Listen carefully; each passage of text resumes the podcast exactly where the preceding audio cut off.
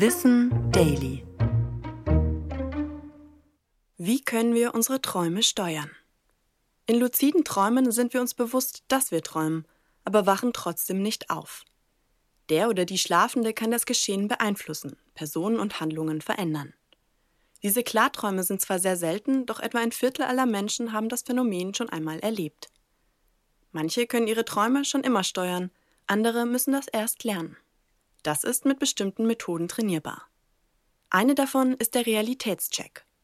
Dabei fragt man sich tagsüber regelmäßig, ob man gerade träumt oder wach ist.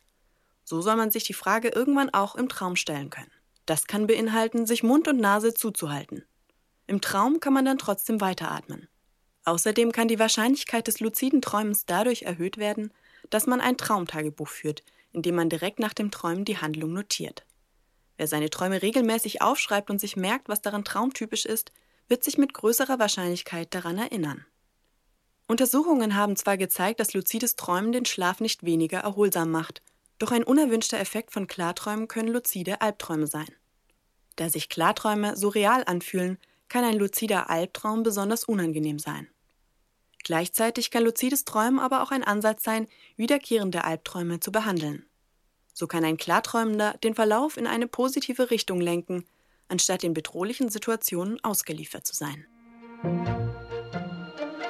Das war Wissen Daily. Produziert von mir, Anna Germeck, für Schönlein Media.